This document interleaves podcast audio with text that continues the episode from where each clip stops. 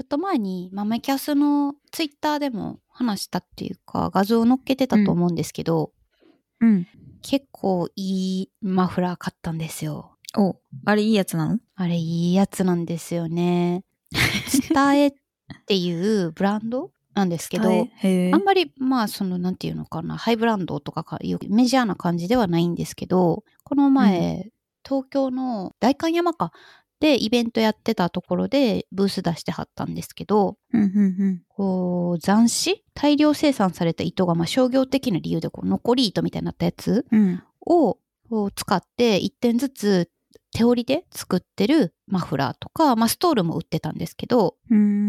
で、えっ、とね、私の買ったマフラーはウールとカシミヤのマフラーで、結構これがいいお値段したんですよ。ねぎった？値切ってない。こういう一点物とか、職人さんとかの作ったものはさすがに値切らないです。ああ、なるほど。はい。で、まあ値切らず買ったら、まあ5万ちょっとぐらいしたわけですよ。マフラーで。おーいいお値段。いいお値段。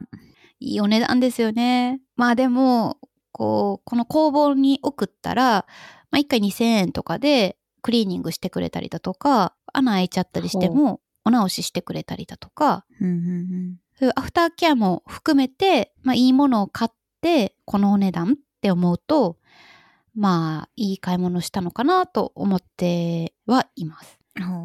ほ5年ぐらい前に買ったマフラーがすごく気に入ってて、まあ多分なくしちゃったのかなだと思うんですけど、もうちょっと見当たらなくなっちゃって、でずっと似たようなマフラーを探してたんですけど、う。うんうん。なかなかそういうのに出会えなくて、去年の冬から、まあちょっと暖かくなる時期ぐらいまでにかけて、お母さんに編んでもらったんですね。ああ、手芸の得意なお母様。そう。で、編んでもらったマフラー、結構大判にしてもらったつもりだったんですけど、肩とかうんうん首とかにかけてみると、こう顔が埋もれるほどっていう感じまでではなかったんですよ。でも、毛糸も自分で選んだし、肌触りもすごくいいし、まあ、お母さん結構編み物上手なんで、編み目も均一やし、気に入ってて、うんうん。で、会社でこう、か、社内がちょっと涼しいというか寒い時とかにストールにしたりとか、まあ秋口とか春のあたりに羽織る感じで使ってたんですけど、今回このマフラーを巻いてみて、あ、顔埋もれる感じでめっちゃいいし可愛いし、もともと持ってたやつよりもちょっと気に入ったなと思って結局買ったんですね。うんうん。それマフラーが欲しいなと思ってい行ったの？うんうんうん。イベントに誘われたから行って、気に入って買ってしまった。出会ってしまった。もう出会ってしまったんですよ。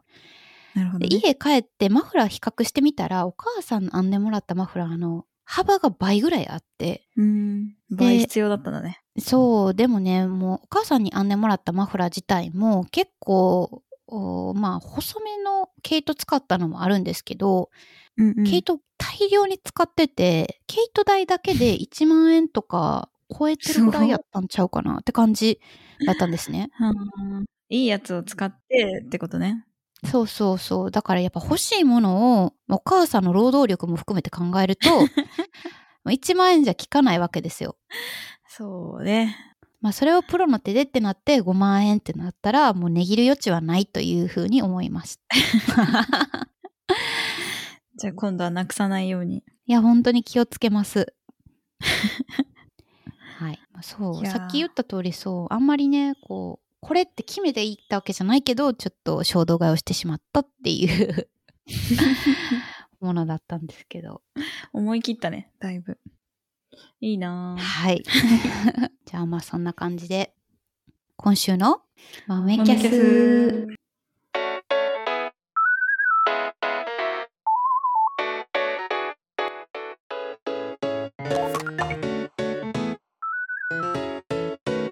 改めまして、ご機嫌さん、ゆうです。ご機嫌さん、さきです。ママ豆キャストです。お願いします。うん、思い切りましたね。そう、そういう買い物ないです？あんまり。うーん。うん。ないね。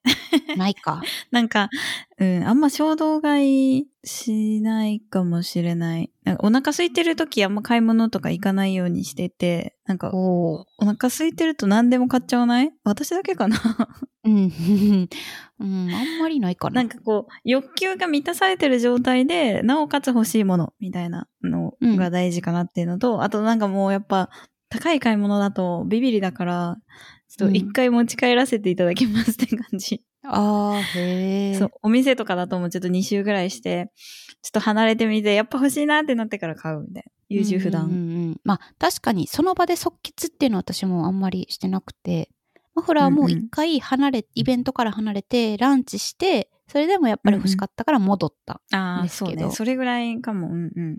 でももうどんどん年を重ねるごとに欲しいものに対する求めるなんていうのかなクオリティとか自分うんのこんな、これが実現されてたら欲しいみたいな幅が結構狭まってきてる印象があって なかなかその狭まってるものにピシャってはまるものに見つ あ出会えないんですよね。うーん、そうか。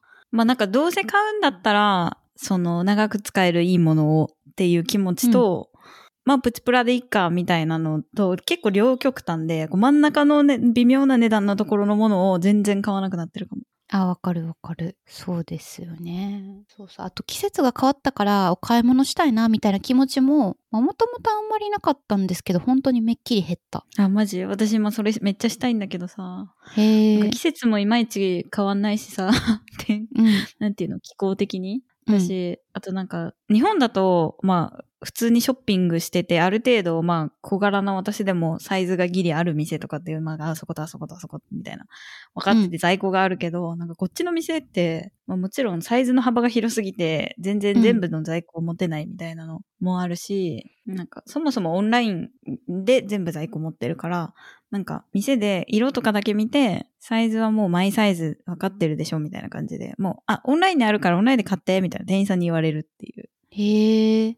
買い物のスタイルが違うんですね、結構。ちょっと試着して、友達と、なんか、あ、こっちの方がいいんじゃない？これの方がいいんじゃない？みたいな、そういうショッピングが今すごいしたい。へえ。今度、いつか帰ってきたらしましょう。よろしくお願いします。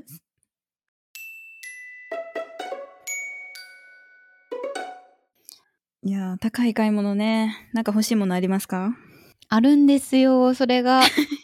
物欲止まらないね。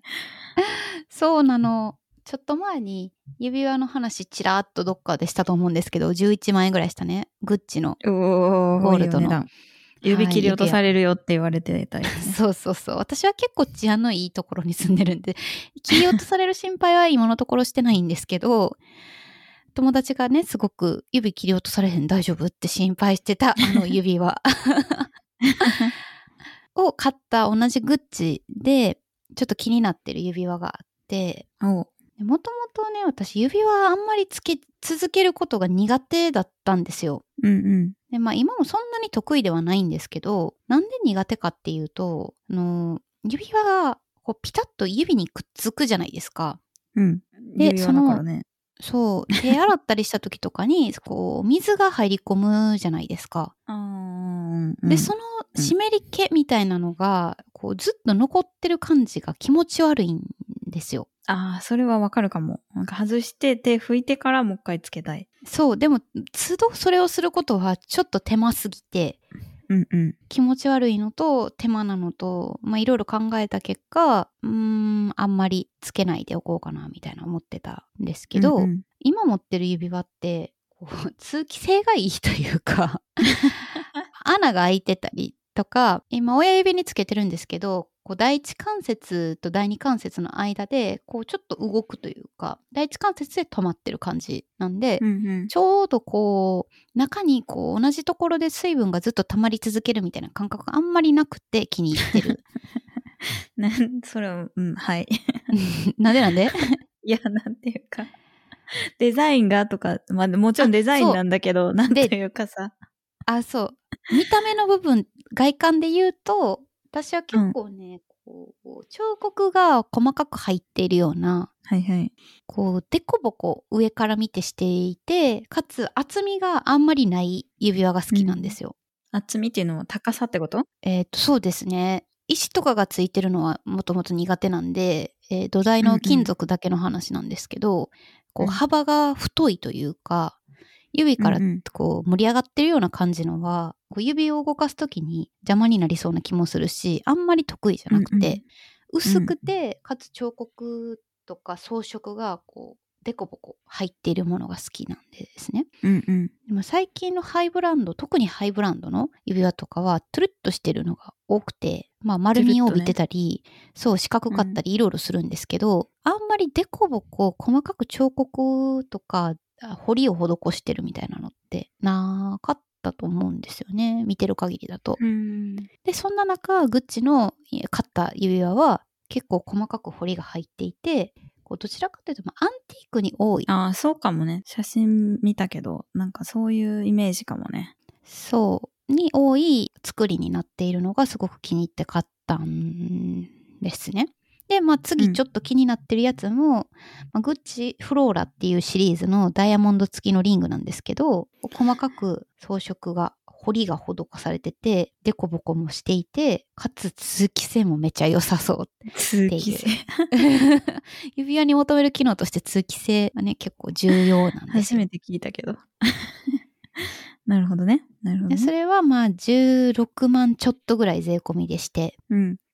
まあ純金で、ダイヤもまあちっちゃいけどついてて、グッチやから、こう素材とか、まあブランドとか考えると、まあそんな激高っていう印象はないけど、やっぱ16万は高いからなと思って即決はできずに、これはちょっとためらってるっていうものなんです。え、でも今円安だからさ、早めに買った方がいいんじゃない？値上げするよ、多分。ですよね。そうなんですよ。最近ハイブランド、その円安の煽りを受ける前からちょくちょく値上げしてること多くて、グッチも今年の2月に一部の商品を値上げしてて、うんうん。で、つい最近も、えっ、と、田崎、真珠の田崎と、あうんうんとバンクリも値上げして、してたんですよ、日本で。あ今、グッチのやつを見てるけど、うん。1250ドルだから、うん。いくらだ？今の為替だと、もう20万近いね。うん、だから2万ぐらい差が出てきてるってことですね。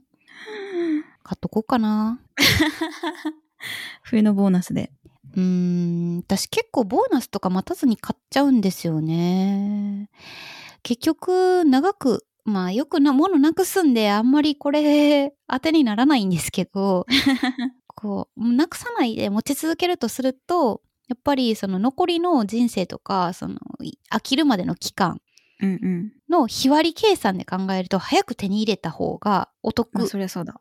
じゃないですか。だから、ん。そう思うと、やっぱり早く手に入れた方がよくって、16万買ったからといって、来月の生活がね、立ち行かないみたいなことは、さすがにないんで、友達の中にはね、手持ちの、そう、貯金が15万であるとおっしゃっている方もいらったので、そうなってくると、赤になるから、ちょっと買えないでしょうけど、まあ全然そ、そこまでじゃないんでね、まあ買ってもいいんですけど、うん。高い買い物ってさ、なんかもう、タイミングなくない？えいやそう買わないと。だからなんかきっかけがあったら、その時に買わないともう買わないんだよな、と思って。ずーっと頭に残ってる気もするし、もう早買ってずっとこう眺めることによってこう買ったって思える方が ハッピーかなって思うのもあって、もうこの収録終わったら買ってるかもしれへん。やばい。指が2本も切り落とされてしまう。何かあった時にはね、指輪なんか血は洗えばね、別に価値は変わらないですからね、お洋服と違って。外して私だよ。うん渡します。あの、い切り落とす前に相談してほしい。切り落とすけど、どうしますかって言ったら、もう渡します。そういうのじゃ、そういうのじゃないから。そういう交渉はないんかな切り落としてくる人は、はい、あそういう、そっかそっかそういう精神状態じゃない。量。豆、豆、豆、豆。豆の豆キャスト。いや、そうなんだよね。なんかもう、理由がないとなかなか。まあ、それで言うとめっちゃ逃してるけど、結婚指輪もなんか、そのタイミングで、指輪つける習慣がなさすぎて、絶対なくすしな、みたいな話で。なんか、特に欲しいという意思がお互いになかったから、じゃあいっか、みたいな。欲しか、欲しくなったらその時に買うかって言って、もう買ってないしつける習慣がないと、は、つけたり外したりしちゃうとね、すぐなくすんで、なくすよ。ね、絶対。はい。み私は過去うん5万の指輪1回なくしてるんで、痛い目う見てる。辛い。はい。もう本当にもうこ心が痛い。5万の指輪。ね、辛いな、それ。いや、そう、なくした時のダメージがさ、なんか、もう、でかい。金額的にもそうだし、なんかもう、記念のものとかさ、なんか、ペアのものとかさ、もう相手がなくしても嫌だし、自分がなくしてもダメージがつ辛すぎるから、もう、事前に、それはちょっと、そのリスクは取りませんって感じだった。わかるわかるし、もう指輪1回なくしてる身として、もう強くそこは共感できるところで あるんですが、今の指輪はずっとつけてて、ずっとつけれてるし、なくす感じももうしない。外さないんで、あんまり。うん。たまに性がいいからね。そう。まあ、たまに消毒というか、まあ、お手入れして、すぐ指に戻すことはあるけど、まあ、その程度なんで、まあ、大丈夫かなっていう、こう、ね、ワンステップできるぞって思っちゃうと、2個目をなくさずいけんじゃない？みたいな気持ちになってる。うん。気に入ったものつけっぱなしが楽だよね。なんか、マスクするようになってからさ、コロナで。うん。あの、で、かつリモートワークでずっと家で仕事してるみたいな感じであって、ピアスを全然しなくなって、ああ。で一時そう、穴が塞がりそうになっちゃって、もうだからつけっぱなしのやつが欲しいと思って、うんうん、なんかあの、裏が尖ってなくて、フラットのやつを買って。そうそうんで、なんか一応ゴールドのやつを買って、もうそれをずっとつけてんだけど、うんうん。なんかもう、つけっぱなしにしたら、これでいいじゃんみたいになっちゃって、他のピアスを全然しなくなってしまって、あ、わかる。まあもちろんマスクとも干渉するから、あんまり大きいのつけてたらさ、なんかこう、マスク外した、なんかガチャガチャするし。ね、引っかかったりしてね。そうそうそう。とか、ちょっと、ジュエリーの欲が、そう、なくなってるなって思ってたんだけど、最近、ネイルを自分でしてて、うんうんうん。今日もやってますよね。あ、そうそう、これでも久しぶりにしたんですけど、なんか色違って秋っぽくて可愛い。は、そう。なんかこの色違うやつ、キットの中に入ってたか、あ、えっと、シールみたいなのをつけて、そこにうんライト当てて硬化して、で、上からトップコートしてまた硬化して、みたいな感じへで、ー見た目ジェルネイルみたいになる自分でできるシールキットみたいなやつがあって、それをしてるんですけど、コスパがいいので。うん、うんうんうん。で、なんか、そうそう、爪をし始めたら、なんかちょっと手が気になるようになってきて、リングつけたら可愛いかな、みたいに思い始め、なんか人生で初めて指輪買ってもいいかも、みたいな、おー。そう、なってて、で、欲しい、こういう、こんな感じもいいかも、みたいなやつがあるんだけど、なんか、重ね付けしたいって思うと、そんな高いの何個も何個も買えないし、でも、プチプラ、うん、みたいな。なんかこう、最初の一歩が 遠いし、きっかけがないプ。今度プチプラ買っていきますよね、まずじゃあ。ありがとうございます。これで、こもなくしてもええから、ハードル下げてください。指輪買っていきますね。わかりました。何号かだけ教えてもらったら。そう。あ、ちなみに指輪もね、サイズがなかった。へえ、大きいサイズが、うん。まあ多分見たお店がちょっと、多分アンティークとかだけをやってるお店だったから、え、いいな。アンティークがいいね。大きいのだけだったのかもだけど、うん、そうなんですよ。いやー、ハードルが。下げていきましょ はい、わかりました。そうね。あと、もらったやつとかも、そのな、なんか、なんとかしたいんですけど、それもまた放置されているわ。う。指輪？なんかおばあちゃんが、そうそう、パールかなんかのどでかい石がついてる指輪をなんかあげるよって言っておおばあちゃんにもらったんだけど、昔。でさ、石がでかすぎて、私がするとおもちゃにしか見えないの。わかる。私もおばあちゃんからパールの指輪もらった。何なんでしょうね。おばあちゃんのおパールの指輪持ってる率。そうそう。あとダイヤのめっちゃいい指輪ももらったんですけど、わかるあすごいねおもちゃみたいになりますよね。あの、遺品としてまあもらったんで、そんなにいくつも持ってるようなおばあちゃんじゃなかったんですけど、やっぱりおばあちゃんのこうシワの感じでつけると、こう品がよく見えるというか、あの、うんうんやっぱり本物に見えるんですよね。でも私がしたら、わやっかる。ぱり相応というか、ねあるんでしょうね。ううん。そうなんだよね。あとちょっとデザインも、なんというか、古い感じうんなので。うん。まあ、あと、そうね。他の要素のなんかテイストがだいぶ違うからね、多分。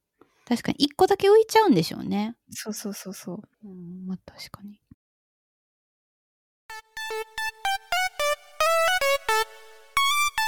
リメイクでもしちゃう思い切りはないな、私。リメイクそうしたいなと思って。いや、そもそもなんか、ゴールドのジュエリーしかしないから、シルバーの指輪つけないんだよね。私もゴールドしかしない。肌の色に、なんていうか、あんまり馴染まない気がして。うんうん。どっちだ？シルバーの方が多分目立つんだよね。肌肌色的に、黄色人種は。ああ、そうなのか。うん。あと多分はや流行りもあるよね、きっと。ああ、そうなのか。マイ、私はバマイブームにしかあんまり左右されない。ネットとかで見るけど、逆にネットでいっぱい出てる、写真がいっぱい出てるような指輪はあんまり響かなかったりして、自分の指輪の着画をなかなか見つけられない、うんインスタでめっちゃ頑張っても。うん。いや、うんまあ多分時代的にその20年、30年、もうちょっと前とかだと、シルバーとかプラチナ？プラチナかな？の方があなんか、高い指輪は大体そう、みたいな。なんてあ、いうか。へえ。最近多いよね。ピンクゴールドとかうんゴールド多い気がするゴールドのなんか種類が増えた気もする。加工の技術なんですかね。こうシルバーっぽく見えるゴールドとかもあるじゃないですか。あるね。うんうん。うん確かに。なんだろうね。そうか、流行りだけじゃないのか。もしかしたらね、加工のそういった進歩があるのかもしれない。うんうん。あんまり専門知識がなくて素人でアクセサリー、うんゴールドのアクセサリーなんか1個かな ?2 個かしか持ってないから、ゴールドを持ってたら、やっぱりイエローゴールドで見せたいっていう、マジ？シルバー、えっ、と、なんか周りにっていうより自分がゴールド持ってるなって分かる色でゴールドにはあってほしいって思う。わからん。え、分からん？え、えシルバーゴールド、なんかホワイトゴールドかなっていう色あ、ホワのイトゴールドね。うん。ゴールドとかだと、えシルバーで良くないって思っちゃうんですよ。あーゴールドの方がお手入れ簡単だったりしないのかな？わかんない。シルバーは結構なんかさ錆びるというか、錆び対策をちゃんとしないといけない気がする。あーへーわかりませんそうなんだ。わからへんけど、いや、そう自分のゴールドの、なんていうか、素材に価値を見出してるってわけじゃなくて、自分の肌との色合いでゴールドを選んでるだけな感じがあるんで、うんうんなのにゴールドを選んで、なお銀色されると困るっていう感じ。そうね。まあ、というわけで、そうそう。なんかプラチナに多分ついてるから。あそれをね、ちょっと、それをそうそう。自分で使うんだったらゴールドを乗せたいな。もうパールってでも違うんだよね。シルバーの方が映えるんだよね。多分入る、入るし、オパール自体がすごく繊細で、多分加工とかめちゃくちゃ気を使う気がすうる。ん確か。変色もしちゃいますしね。一個変色しちゃってるオパールもあるな、家に。あ、そうなんだ。うんいやー。なんか親とかさ、おばあちゃんとかそれこそさ、なんかやっぱ持ってんだよね、宝石。なんでか知んないけど、つけてんのほぼ見たことないのに。わかる。なぜっていう。なんか自分の人生でそんなタイミング来てないんだけど、今のところ。いやー、そういう勉強する機会がないわ。ねえ。わかんないですよね。百貨店とかこう、名のあるというか、後ろ盾があるところで営業されちゃうと、本当にいいものか悪いものか自分では判断ができないな。うん。知識もないし。だからブランドもんとかやっぱ安心やし。ああ、なるほどね。まあ、いわゆるジュエリーショップのデパートのなんか化粧品売り場の隣にあるようなところはすごい苦手だわ。えー、なんで？え、な、どうしていいかわかんない。そう、なんか、デパコスのカウンターに行けない人と同じ症状だけど、どうしていいかわからない。へえ。あんまり行ったことないけど、うん。まあ、究極あんま欲しいものがないんだろうね、多分。ウィンドウショッピングもやっぱり自分が欲しいものとか買うぞって気持ちがあってこそ楽しいみたいなとこありますよね。そうだよね、そうだよね。うん。そう。結構さい、最初の時に、そう、ゆうちゃんが言ってたけど、うん。やっぱある程度さ、なんか自分で調べたりしてると、もうこういうのでこういうのでこういうのが欲しいですみたいなのがさ、結構固まってきちゃうからさ、あバーって見て、うん、ないな、みたいな。うん。そうでそうすると結局ネットでさ探して、まあ、試着とか、なんか実物見るためだけにお店に行くみたいなうん。感じのはあるけど、もうなんか、おブラッと見るみたいな、ないね。うん。うん。なるほどね。ブラッと見て、行ってみて、いいなって思うのがあることも、今回のマフラーみたいな感じであるし、そういう時こそテンションが上がってしまう、上がっちゃうので、そういうお買い物も楽しいんですけど、まあ、あんまりそのビビッとくるみたいなものが、やっぱり減ってきてるのが寂しいし、減ってきてるからビビッとくると買っちゃう5万円のマフラーでしたっていう。なくさないように祈ってます。いや、本当にね、マフラーなくすってマジ謎なんで気をつけるようにします。はい。ということで、高いものを大事にしていきましょう。コスパ、コスパ悪くなるからね、結局。